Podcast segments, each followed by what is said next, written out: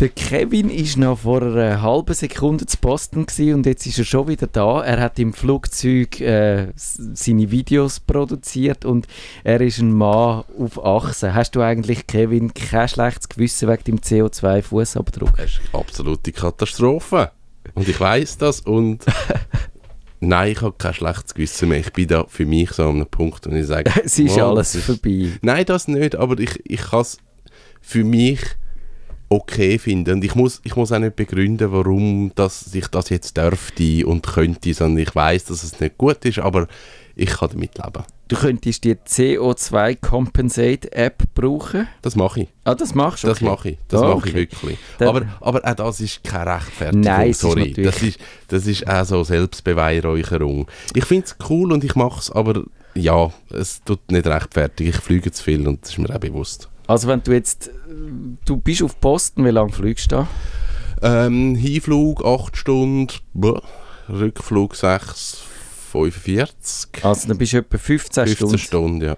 Das kostet 53 Euro. Ja, das ist nichts. Das kann, nicht, das kann auch nicht stimmen. hä? Nein, eben darum. Also es irgendwie- ist eigentlich zu wenig.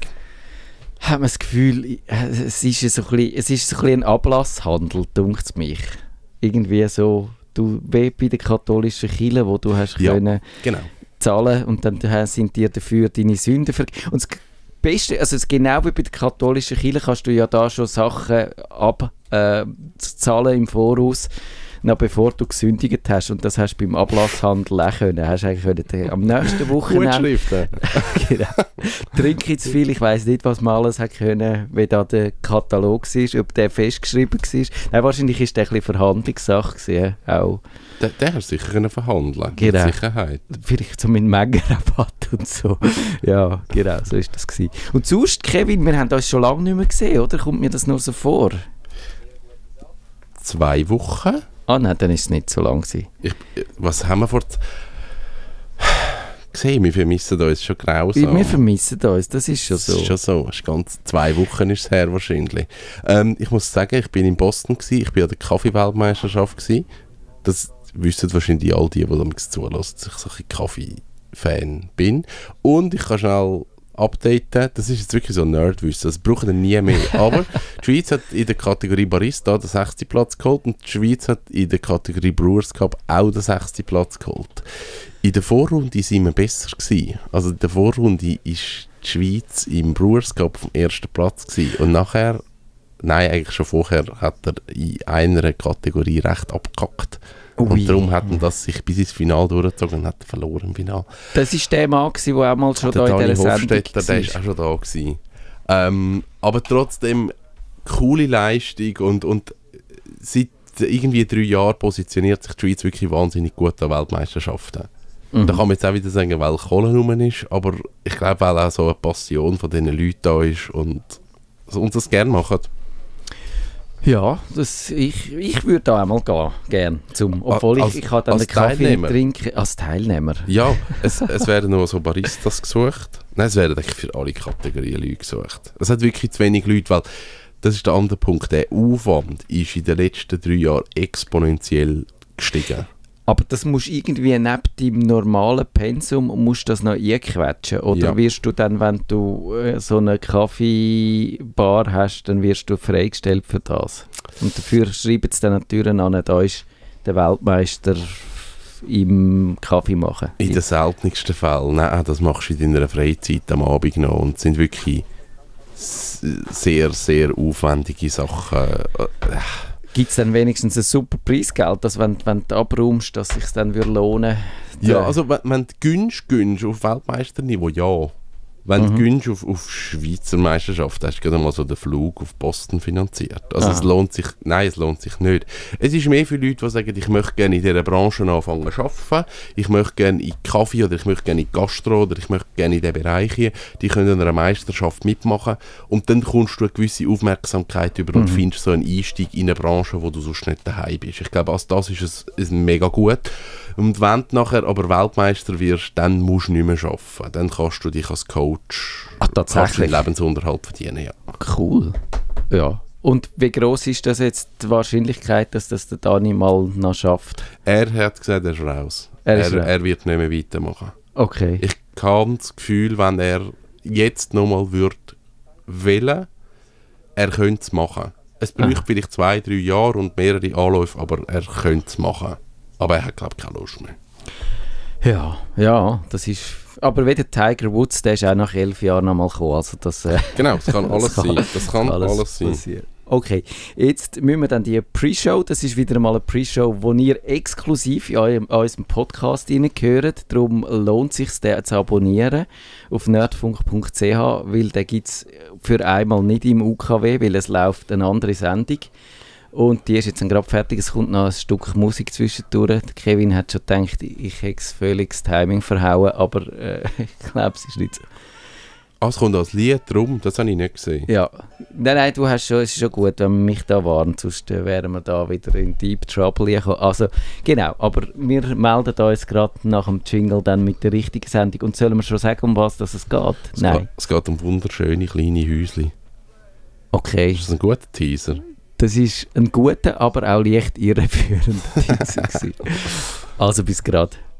Nerdfunk. Herzlich willkommen zum Nerdfunk. Nerdfunk. Ihre Nerds am Mikrofon Kevin Recksteiner und Matthias Schüssler.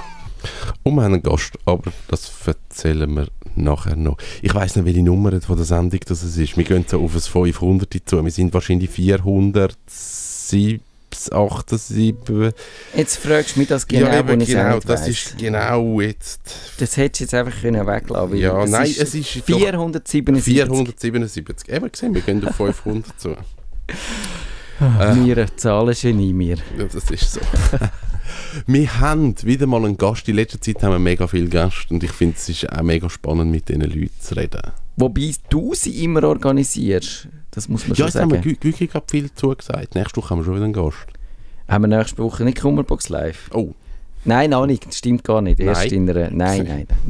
nein. ich mit Daten, du mit Zahlen. oh mein Super. Gott, das ist schon ein guter Einstieg. Bei uns im Studio ist der Linus Schneider. Sagen wir Linus Schneider oder sagen wir Linus Schneider? Schneider gesagt. Schneider, ne? Guten gell? Abend miteinander.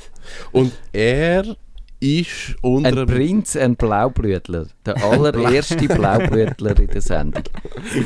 Ähm, man findet ihn unter dem Namen pixelprinz.ch und ich muss glaube schnell eine kleine Vorgeschichte erzählen. Vielleicht kannst du auch die erzählen. Weil ich habe eigentlich in einem Mail nachher erst so ziemlich ein fertig, also für mich ziemlich fertig und für dich wahrscheinlich überhaupt noch nicht fertiges Produkt gesehen.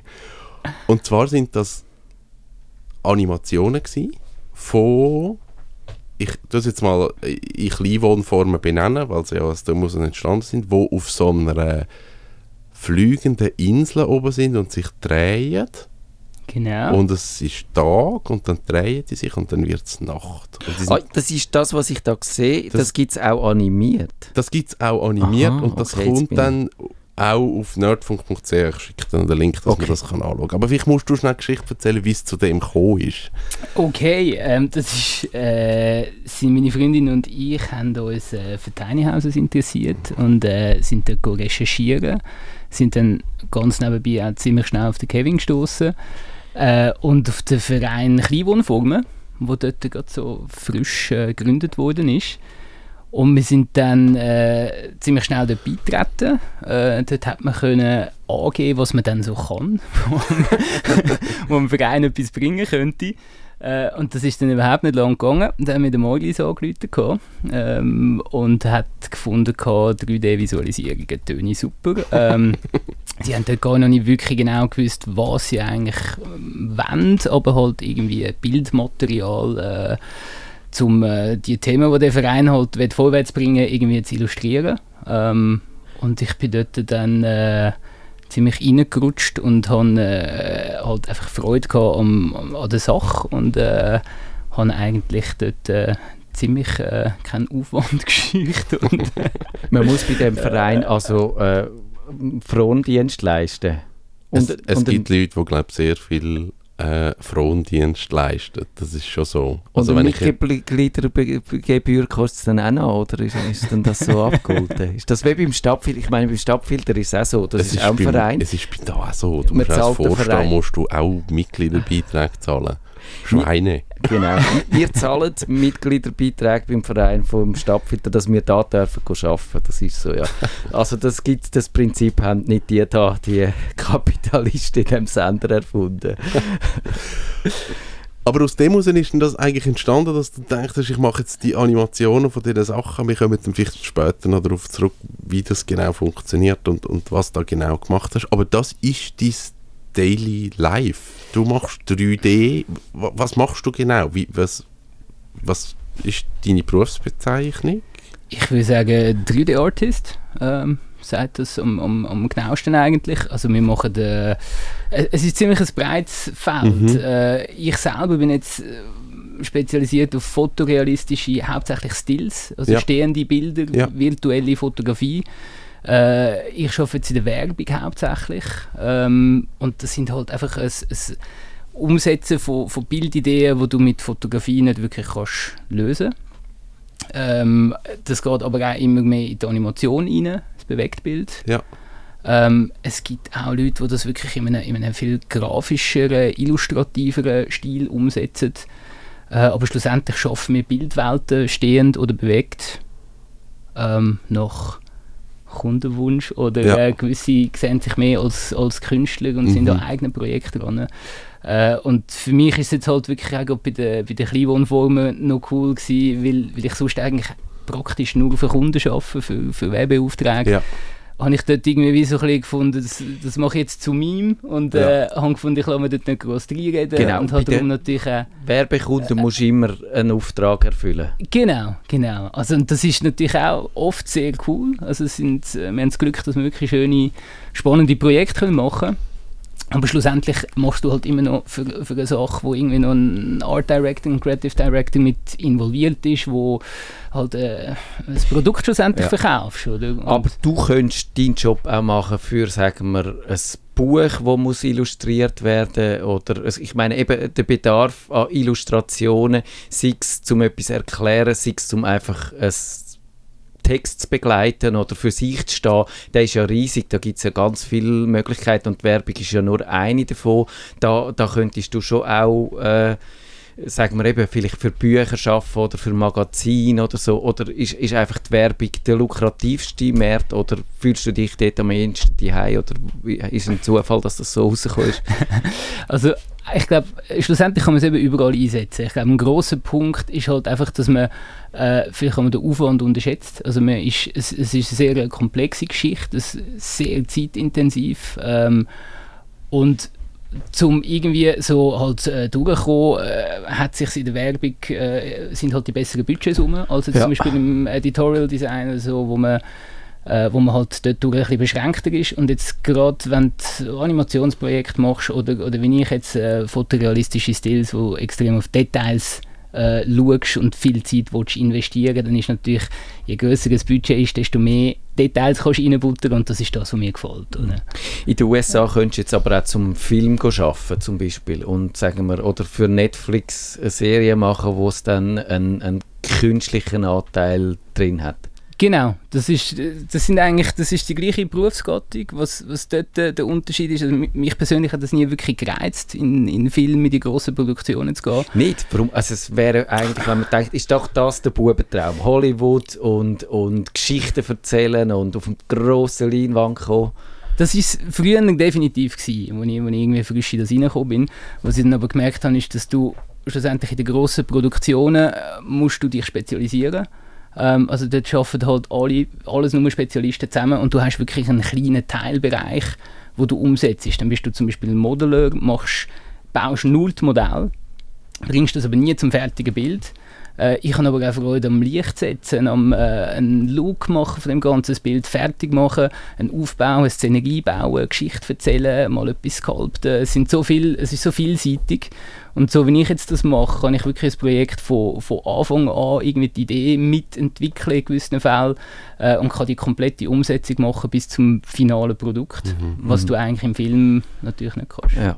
Ich würde noch schnell, sorry Kevin, da Ja. noch einen kleinen Theorieblock einschieben, wie wir das manchmal haben. Also ich glaube, was vielleicht, wenn man sich nicht mit der Materie äh, beschäftigt, unterschätzt, ist, wie an vielen Orten auch abseits von diesen Filmen jetzt eben so die künstlichen, ich sage jetzt mal in Anführungszeichen, die künstlichen Bilder auftauchen, zum Beispiel in der Werbung. Ich habe ich ha jetzt auf die Sendung als Vorbereitung gesehen, dass zum Beispiel äh, äh, Werbespots mit Autos, die Autos häufig gar nicht in echt umfahren, sogar wenn man eine schöne Landschaft hat, wo ein Auto durchfährt, sondern die Autos kommen aus dem Computer und äh, werden in die echten Bilder eingefügt. Mittlerweile sind aber die Landschaften auch nicht mehr echt. Okay. Ähm, Och. es ist wirklich oft der Fall. Also, äh, es Ja. ist mittlerweile äh, ist man vom Fotorealismus her auf so einer höheren Stufe, dass man merkt es nicht mehr. Das oder? weiß man auch- nicht. Und natürlich der Werbe, der, der, der den Auftrag gibt, hat auch ein Interesse daran, dass das Publikum nicht weiß. Und ich nehme an, wahrscheinlich ist es aus logistischen Gründen einfacher oder das Auto wird nicht dreckig und es gibt keinen Kratz drin und dann, wenn du die Aufnahme willst machen und dann müsstest du noch mal einen Lackierer besorgen und wenn das halt als Modell hast, als digitales, dann kannst du so oft über Schotterpiste fahren, wenn du willst damit, ja.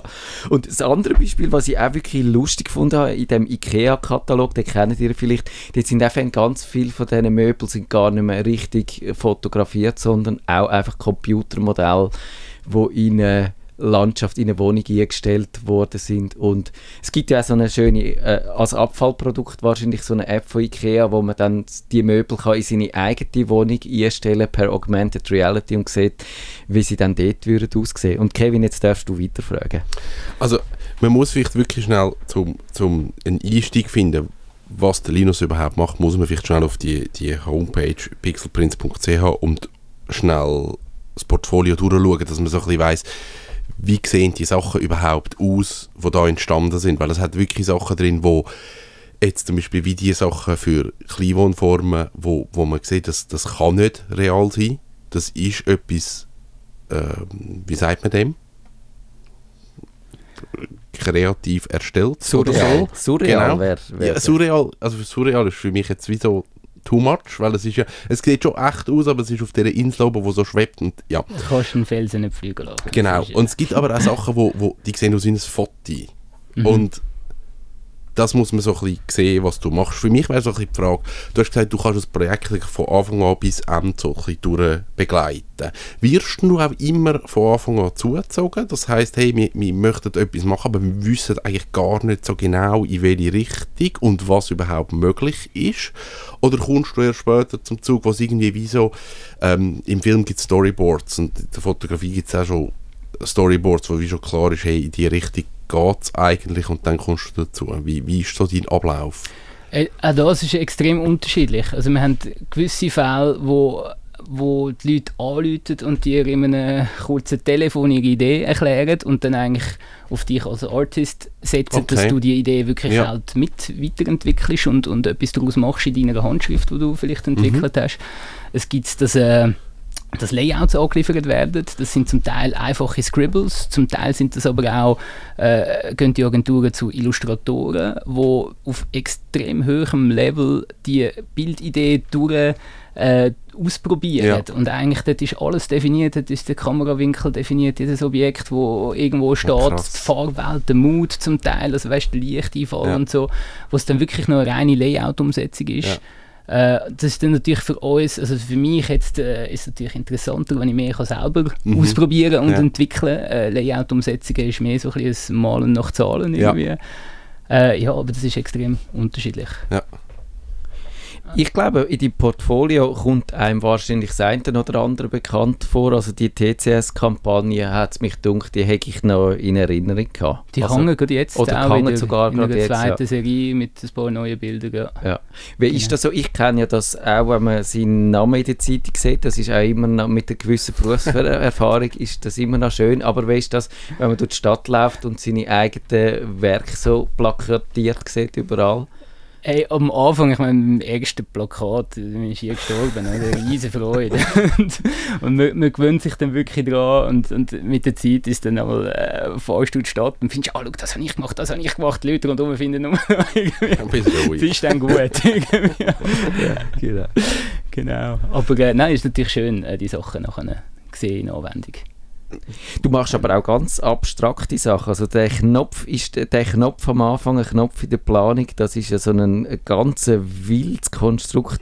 Das ist mehr aber einfach Illustration für deine Webseite oder ist das auch ein Auftrag? Gewesen? Das ist ein Auftrag, gewesen, das muss man vielleicht schnell sagen dazu. Äh, wir, haben, wir haben ein Atelier zusammen. Äh, wir sind eigentlich ein Verein. Wir sind zehn Leute. Okay. Momentan gerade acht, aber bald wieder zehn. Äh, wo zusammen arbeiten, äh, alles 3D-Artists. Äh, und das ist ein Projekt, das wir jetzt gerade vor kurzem, vor zwei Wochen äh, abgeschlossen haben. Äh, dort hat äh, Roman Kählin hat die Regie gemacht. Äh, wir haben das zu vierten umgesetzt. Das ist für, ein, äh, für die Bauarena, das ist eine Art ein Musterhaus. Ah, okay. äh, das sind äh, verschiedene Stills und Spots, wo wir auch noch an weiteren Sachen dran sind wo sich der Knopf aus Baumaterialien löst und zu einem Bad formt. Ah, das ähm, Bad ist dann ist mit dem, steht mit dem im Aha, jetzt, wo du das sagst, sehe ich das erst, dass da die äh, ähnlichen Elemente im Vorkommen. Genau, es hat, auf YouTube findet man auch den Clip, auf Instagram ja. ist er auch drauf, auf meiner Webpage muss ich mal einen Umbau machen, dass ich dort den Film besser kann integrieren Aber noch gerade etwas anderes. Geht das zu vierte an einem Projekt? Haben die alle die gleiche künstlerische Vision dann oder ziehen die eine in die andere in eine Richtung? Ja, also das geht eigentlich sehr gut, aber man hat darum eigentlich ganz klar einen, einen Lead, Lead Artist, einen Director, der eigentlich äh, jetzt in dem Fall die kreative Leitung übernimmt. Und dann hat man halt auch dort eine Rollenverteilung, halt jetzt äh, aller Hollywood, wie ich vorhin gesagt habe, im kleinen Rahmen, oder? Wo dann jetzt, äh, je nachdem, also jemand macht es Licht, jemand macht mehr Effekt und Simulationen, irgendwie, der Roman hat halt wirklich das Gesamtbild im Blick und macht eigentlich den Film, erzählt die Geschichte, äh, dass die Anschlussshots aufeinander funktionieren und so weiter. Genau mal ganz zurück zum Anfang. Wie, wie bist du überhaupt in diesem Bereich gelandet? Also für mich ist so, dass 3D ist immer so sehr nah beim CAD und so Stahlbauzeichner.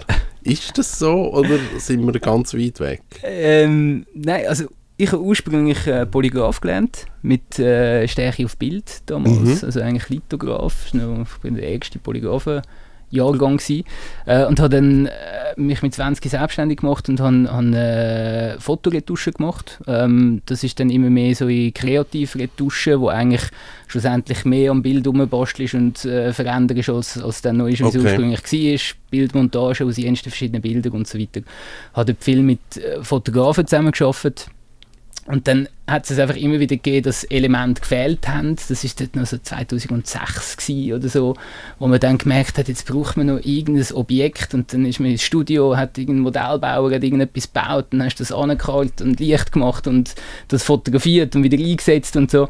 Und ich habe irgendwann gefunden, das müssen wir doch eigentlich, also wenn man das jetzt im 3D könnte machen, dann bräuchte die alle ja. Und so hat das angefangen, dass ich auf Rumpröbeln habe und damals ist es halt wirklich mit dem Fotorealismus einfach noch nicht so weit gewesen. Äh, und hast, noch, hast dich noch recht gequält mit extrem langsamen Renderern, wo Ewigkeiten gehabt hast, bis, bis das Bild nachher in einem realist, realistischen Stil gehabt hast. Ja.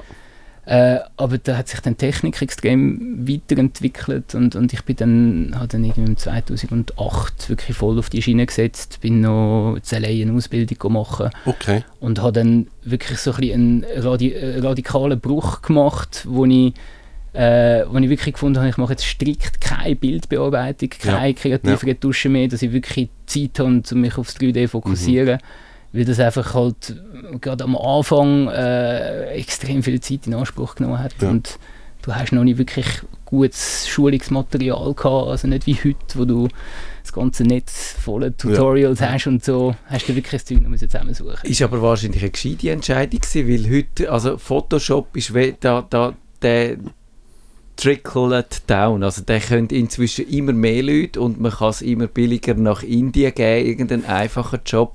Aber so bei, denen, bei dem, was du machst, ist doch technisch noch anspruchsvoller. Dort ist die Hürde, glaube ich, höher, auch für so Amateur wie mich, würde ich, wenn ich mich da dazu erzähle. Und da bist du wahrscheinlich schon noch ein bisschen exklusiver, weder wenn du in deinen Lebenslauf hier schreibst, ja, ich kann Photoshop. Ja, es ist natürlich schon einmal ein bisschen komplexere Geschichte und durch das gibt es weniger Leute, die es machen. Aber es ist auch im 3D äh, das Gleiche. Es ziehen junge Talente nach, äh, das Level steigt. Also es gibt zum Teil siehst Leute, die, das irgendwie zwei, drei Jahre machen und schon denkst so, oh, okay, irgendwie, wenn mir einer geht, dass wir dabei bleiben. Irgendwie. Ja.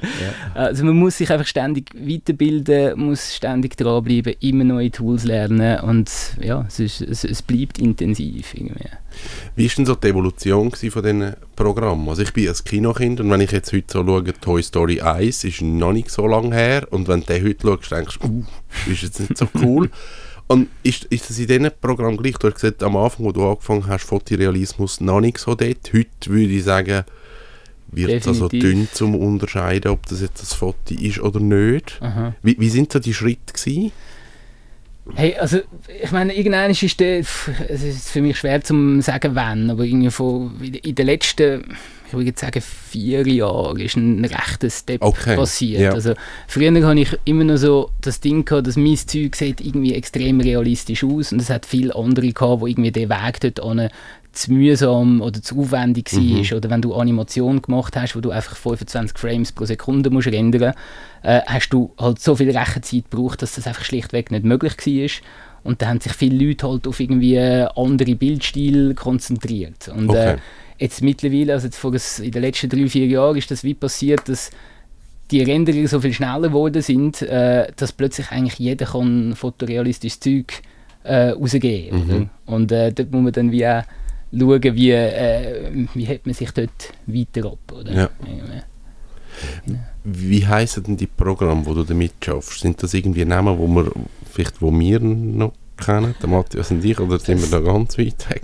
Cinema 4D kennen wahrscheinlich recht viele das Leute. Das ist noch ein Name. Ja, ja, genau. Es gibt, es gibt jenste, irgendwie, du hast äh, Cinema 4D, du hast 3D Studio Max, du hast Modo, du hast Maya, Blender, Houdini, Claris und so weiter. Das ist so ein Ding, du hast bei der Bildbearbeitung hast du einfach den Photoshop. Ja, genau. Im 3D musst du dich zuerst einmal für ein Tool entscheiden, wo ist, kannst du eine Fehlentscheidung treffen oder sind die alle ein bisschen ähnlich oder unterscheiden sich ja. in der Bedienung oder, oder hast du Angst, wenn du aufs falsche Röstchen setzen ja, das, also, das ist jetzt eine extreme Geschmackssache. Oder? Also ich habe jetzt ich habe zuerst mit dem Cinema angefangen, dann ich, bin ich aufs Maya umgestiegen, nachher bin ich auf Softimage umgestiegen, dann bin ich zurück auf Cinema und jetzt arbeite ich auf dem Houdini. Und äh, es hat, jedes hat seine Vor- und Nachteile. Ich selber habe jetzt im Moment extrem Freude am Houdini, weil mhm. es ganz ein anderer Workflow ist. Ähm, jemand, der anfängt oder allein schafft äh, oder in einem ganz kleinen Team, macht das Cinema zum Beispiel extrem viel Sinn. Ja. Was äh, haltest du von Blender? Das ist ja bekannte Software, Open Source glaube ich sogar, genau. nicht. Ich habe die vor Jahren einmal getestet und dann habe ich sie letzte wieder mal angeschaut und ich bin nicht mehr draus gekommen und habe gesagt, nein, ich bin zu alt dafür, ich mache das jetzt nicht mehr.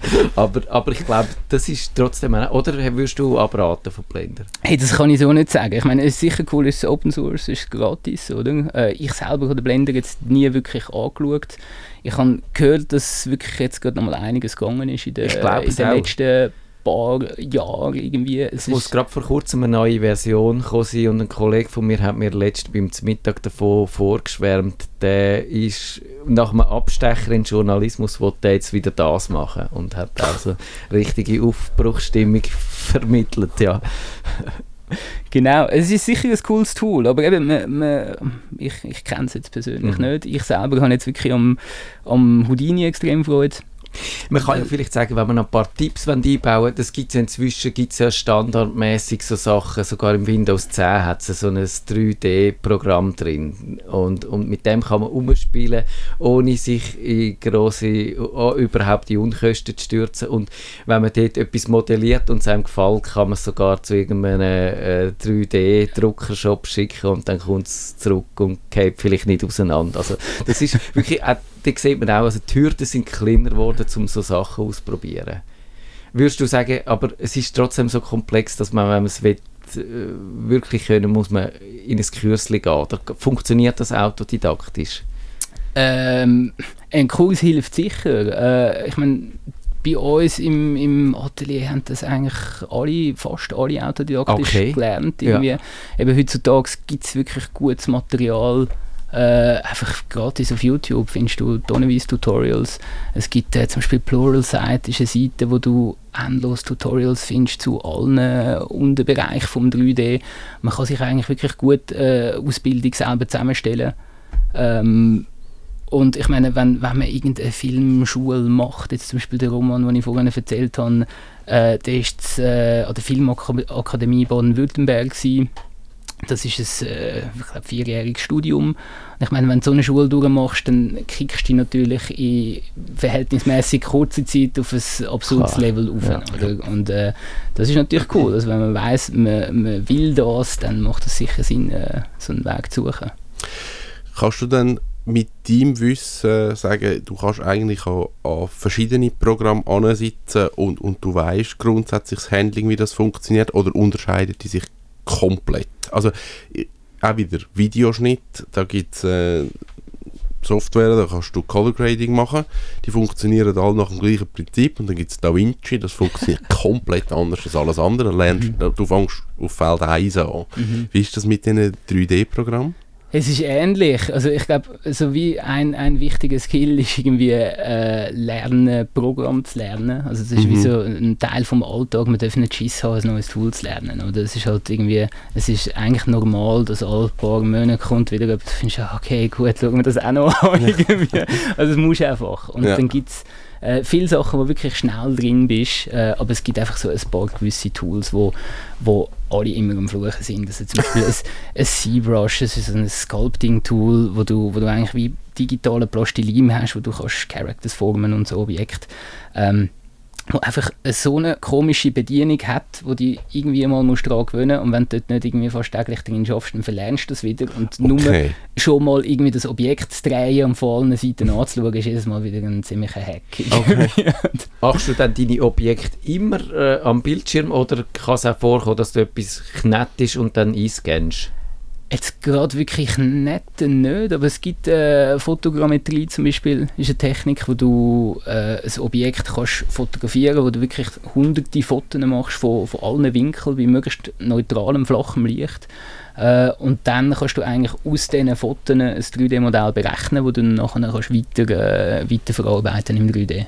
Genau, das gibt es schon auch. Ich würde gerne noch mal auf die Kleinwohnformen-Video zurückkommen. Es sind noch nicht alle veröffentlicht. Ich weiß gar nicht, wie viele verschiedene gibt es. Zehn. Äh, es sind mehr, es sind 16 Stück. Es sind 16 verschiedene ähnliche Animationen, aber manchmal ist es ein Zirkuswagen, manchmal ist es ein kleines Hütchen und manchmal ist es eine Jurte. Und, und immer so die Bäume und die ganze Umgebung ist halt anders. Ähm, Stundenfriedhof gewesen. Kann man so sagen, ja.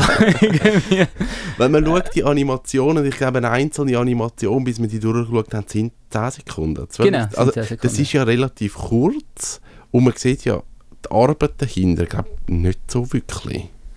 Ja, es ist, ich meine, es ist jetzt eine relativ repetitive Geschichte wohl, wenn man jetzt irgendwie das so ein bisschen als Gesamt, äh, Gesamtwerk anschaut, oder? Äh, das Ding dort war eigentlich, dass die, die Anfrage am Anfang kam, ist, der, der Molis, der mich dort angefragt hat, für das hat, glaube ich, nicht wirklich äh, so etwas im Sinn gehabt, wie das jetzt geworden ist. Ähm, und ich habe dort drin einfach einen Weg gesehen, um das äh, Tool, wo ich mich am Einschaffen bin, Houdini, irgendwie, äh, ist das ein cooles Projekt gewesen, um äh, um dort irgendwie die, die, die Skills ein bisschen äh, zu erweitern. Äh, und habe dann einfach mal äh, angefangen, eins, eine Insel zu bauen. Ja. Und ich bin einfach nie, habe immer gefunden, ah, jetzt könnte man noch das, jetzt könnte man noch dieses und so. Und es ist einfach immer mehr dazugekommen. Und irgendwann habe ich gemerkt, okay, jetzt 15 andere machen, oder? Also sind dann wie, man hat dann immer mehr darüber geredet, was will man noch für Wohnformen zeigen. Ja. Oder? Und ich habe gefunden, ja, es macht Sinn, das sollten wir auch noch. Und ja, und dann wäre doch auch noch ein Boot wäre noch cool und dieses und Ach jenes. stimmt, das oder? Boot gibt es auch noch. Gibt's auch noch, genau. Ja, das ist auch richtig schön. Ähm, danke. Aber was, was eigentlich bei dem Ding cool war, ist, ist, dass mit dem Houdini baust du dir eigentlich, also in dem Projekt habe ich mir eigentlich wie ein Tool gebaut, wo Inseln baut äh, und nicht jede Insel für sich. Also so ist es eigentlich schlussendlich äh, viel Zeit reingegangen, um zum wieder das Tool bauen, wo wir dann die Inseln machen. Ah, Und okay. so die- Ist das eine Art ein generativer Algorithmus oder so? Äh, auf eine Art, Ja. ja. Also es ist so ein, ein prozeduraler Workflow, wo du eigentlich wie ein System baust, wo du vorher irgendeinen Input kannst reingeben und dann kommt hinten eine Insel raus. Und jetzt kannst du dort eigentlich einen Würfel reinschmeißen oder eine Kugel oder einen Scan von deinem Kopf oder ein Auto oder was auch immer. Und schlussendlich hast du eine Insel in der Form von dem Objekt, mehr oder Krass. weniger. Oben drauf wächst Gras, du hast irgendwie so ein bisschen einfache Pfade, wo Ja. du kannst Wege einzeichnen und wo ein Weg ist, wächst dann kein Gras und so weiter. Und das wird dann eigentlich alles wie automatisch im Hintergrund generiert. Und darum ist es dann auch nicht so schlimm gewesen, dass ich dann 16 Stück machen Also es ist einfach initial sehr viel Aufwand und nachher hast du können aus dem heraus die anderen Sachen einfacher generieren. Genau, genau. Cool, wir sind schon durch. Es, wir könnten ewig weiterreden. Also ich glaube, das ist jetzt wirklich ein Fall, wo die halbe Stunde einfach zu kurz ist. ja, das ist jetzt genau, da musst du vielleicht nochmal kommen. ja, das ähm, kann gut sein. Vielen Dank fürs Kommen, Linus. Sehr gerne. Ähm, Danke. wir sagen die Webseite nochmal pixelprinz.ch. Mein Name ist Kevin Rechsteiner. Mein Name ist Matthias Schüssler. Tschüss zusammen. Ciao zusammen. Das ist der Nerdfunk. Auf Wiederhören sagt der Nerd. Nerdfunk. Ihre Nerds am Mikrofon Kevin Recksteiner und Matthias Schüssler.